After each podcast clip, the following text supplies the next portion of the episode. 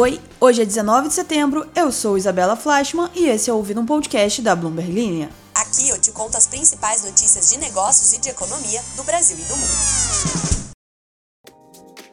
Bom dia! Terçou começando uma das semanas mais quentes do ano. Hidratem-se, Ziplockers. Sim, foi decidido que esse é o nome do, da comunidade aí da Ana Carolina. Vocês que decidiram. É uma onda quente aí, né? Onda de calor aí pelo Brasil, né? Não sei onde vocês estão ouvindo esse podcast, mas acredito que esteja quente. E vamos falar aí do termômetro do mercado também, né? Que também é uma semana quente. Lembrando que essa semana é tiro, porrada e bomba com as decisões de juros do Copom, nossa querida reunião do Banco Central Brasileiro e do Fed, né? O Banco Central Americano. Amanhã é o que a gente chama de super quarta, quando tanto o Banco Central do Brasil quanto o Banco Central dos Estados Unidos decidem juros.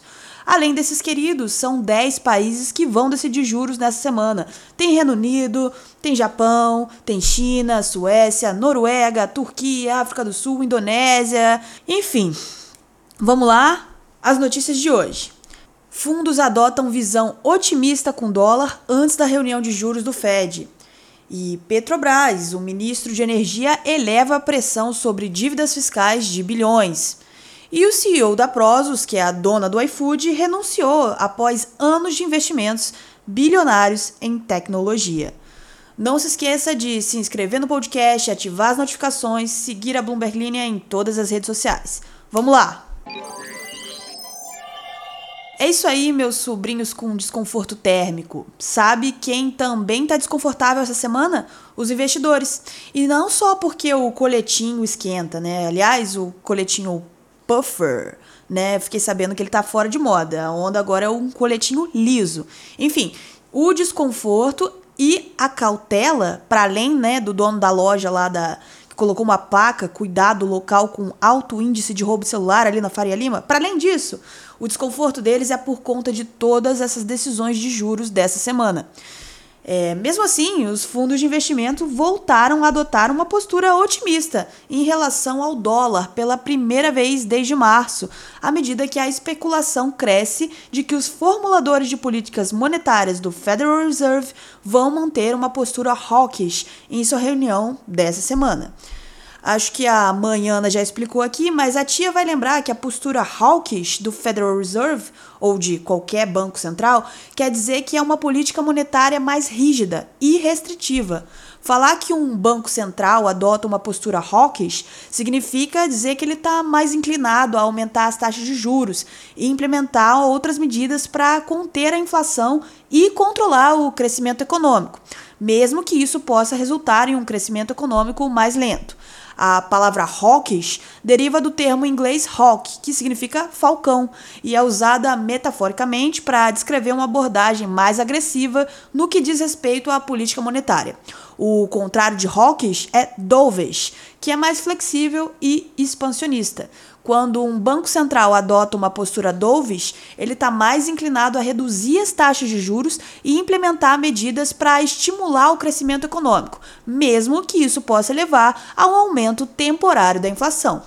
A palavra dovish deriva do termo inglês dove, que significa pomba, e é usada metaforicamente para descrever essa abordagem mais pacífica e conciliatória em relação à política monetária. Então, né, falcão, hawk, hawkish, dovish, dove, pomba. Engraçado que pombo é uma coisa boa, mas pombo é ruim, né? Eu, por mim, colocava pombo ao invés de hawk, falcão, né, para falar de coisa ruim.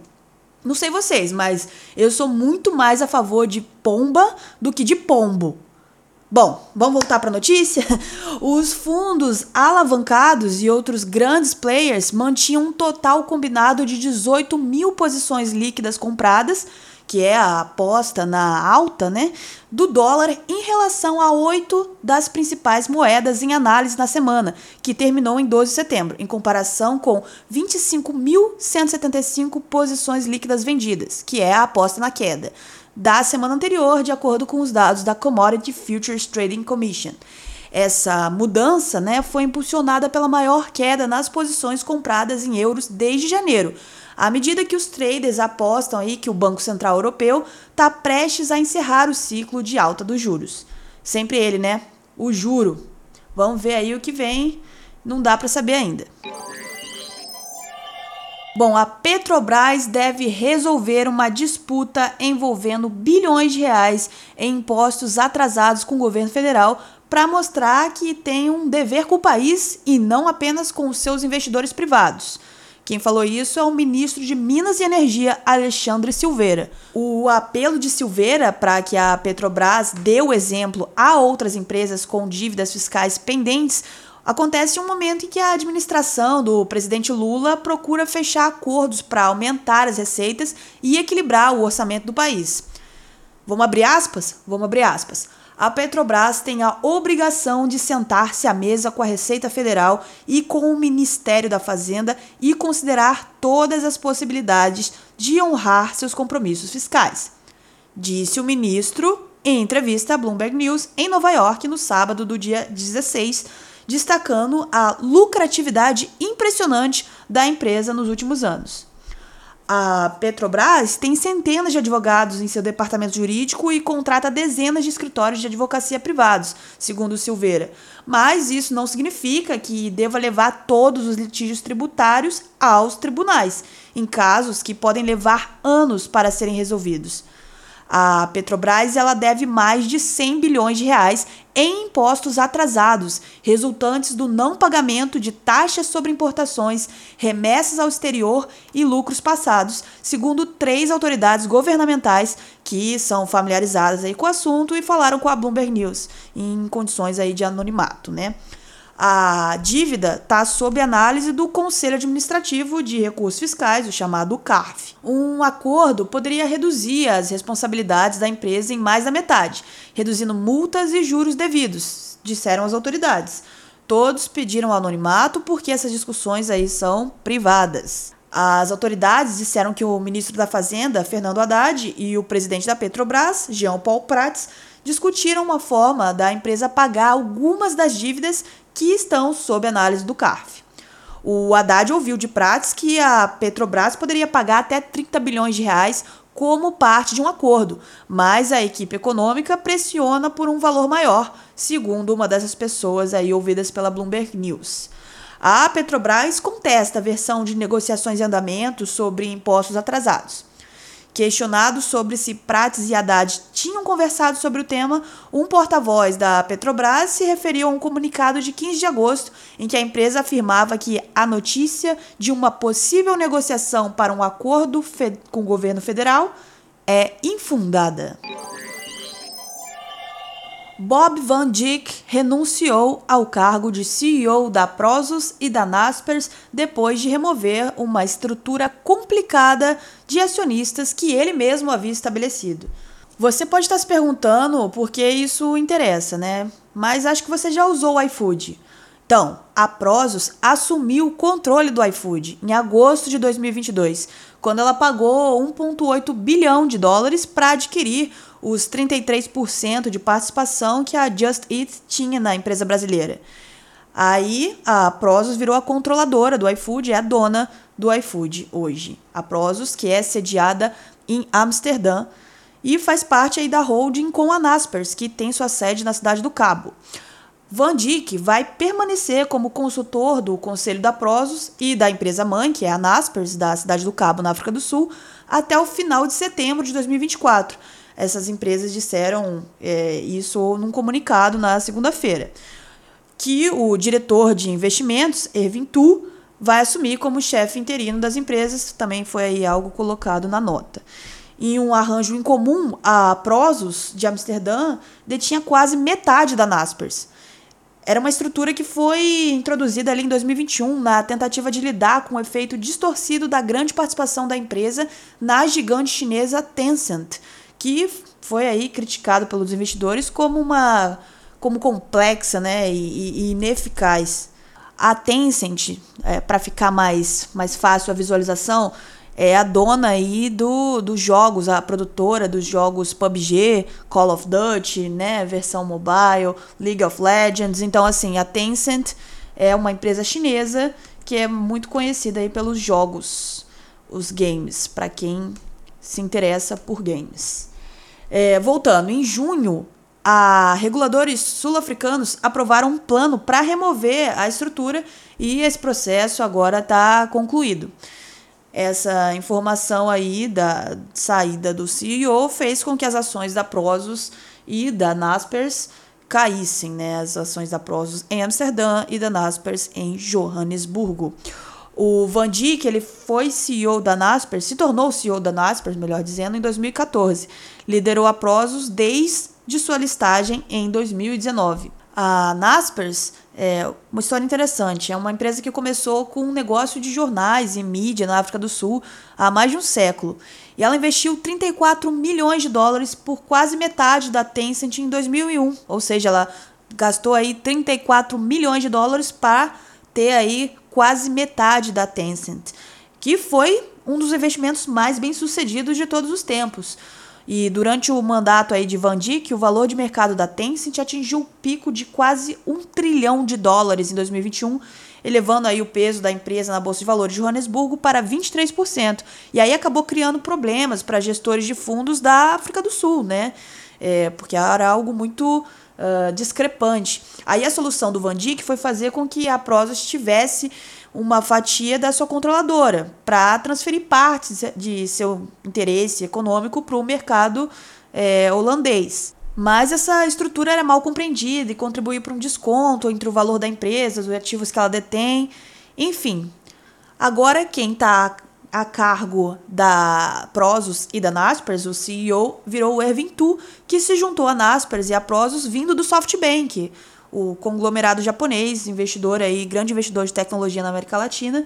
É, o Ervin Tu é conhecido como um bom negociador. Ele trabalhou antes no banco americano Goldman Sachs, onde se concentrou aí em fusões e aquisições. A Prozos vai continuar no seu programa de recompra de ações, financiado pela venda contínua de sua participação da Tencent, segundo o Tu. A empresa diz que detém cerca de um quarto da gigante chinesa de e-commerce. Fala tu. É, gente, o Tu diz que a Prozos quer aumentar o valor a longo prazo, não apenas investir e alocar capital. Bom, vou aproveitar aqui que a gente está falando de iFood e tal, porque é minha área, não sei se vocês sabem, mas meu cargo aqui é repórter de startups, de venture capital, tecnologia, então eu gosto de falar sobre isso.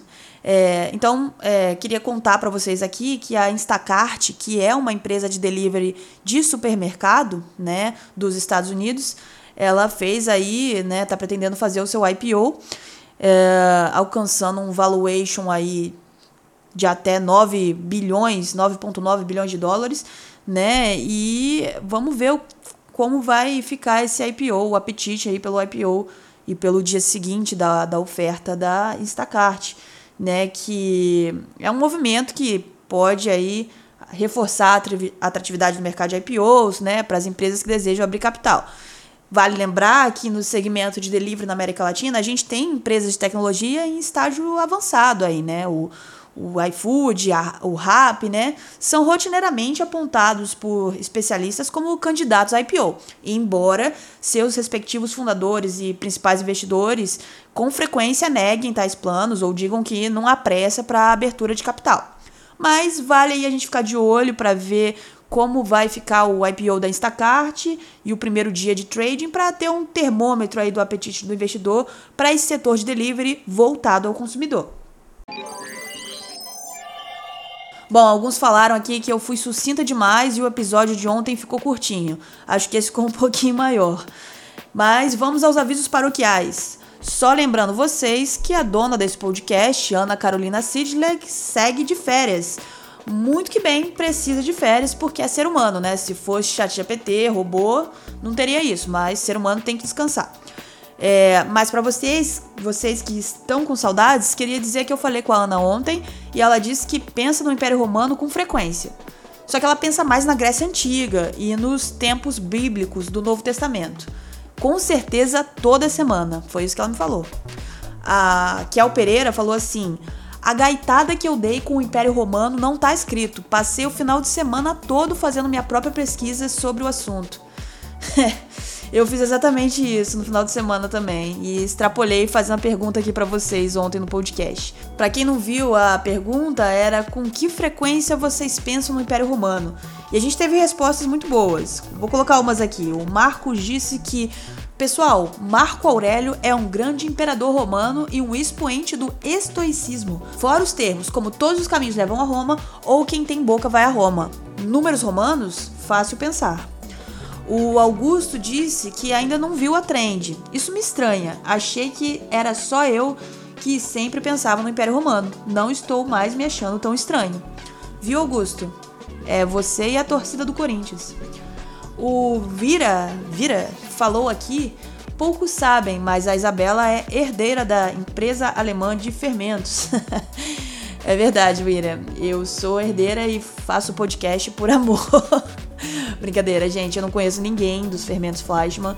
Se alguém aí da empresa acha que é meu primo, tem uma herança esquecida aí, me liga, comenta aqui, tá? o Jean disse boatos que a consultoria para entrar em Stanford só é mais barata que a para entrar na minha grandiosa Universidade Estadual de Londrina, que chega a um milhão de dólares. Recomendo, aliás. Well, well, well, Jean, quero te dizer que eu também sou formada na grandiosa Universidade Estadual de Londrina. Não paguei esse um milhão de dólares aí que você está falando, mas. né? Até porque eu não recebi nenhuma herança de fermento, mas tá aí o meu pé vermelho paranaense, igual a Ana já tinha adiantado aqui para vocês. Aquela história, né? O En ao contrário é meu e o El ao contrário é Léo. Ficamos por aqui. Até amanhã.